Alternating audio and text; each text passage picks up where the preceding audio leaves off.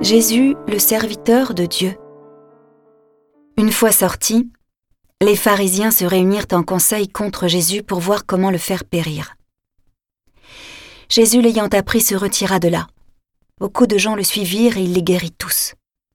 Mais il leur défendit vivement de parler de lui.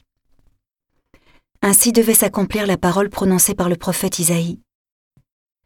Voici mon serviteur que j'ai choisi, mon bien-aimé en qui je trouve mon bonheur. Je ferai reposer sur lui mon esprit.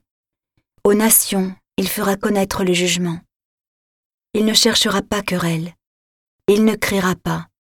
On n'entendra pas sa voix sur les places publiques. Il n'écrasera pas le roseau froissé.